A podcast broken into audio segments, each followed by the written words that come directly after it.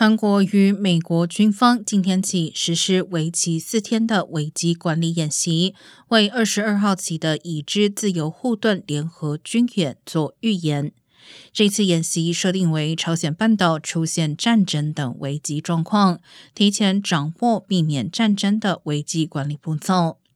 朝鲜至今持续要求韩国与美国停止进行联合军演，称联合军演是预演战争、练习核战。鲁莽的挑衅行动。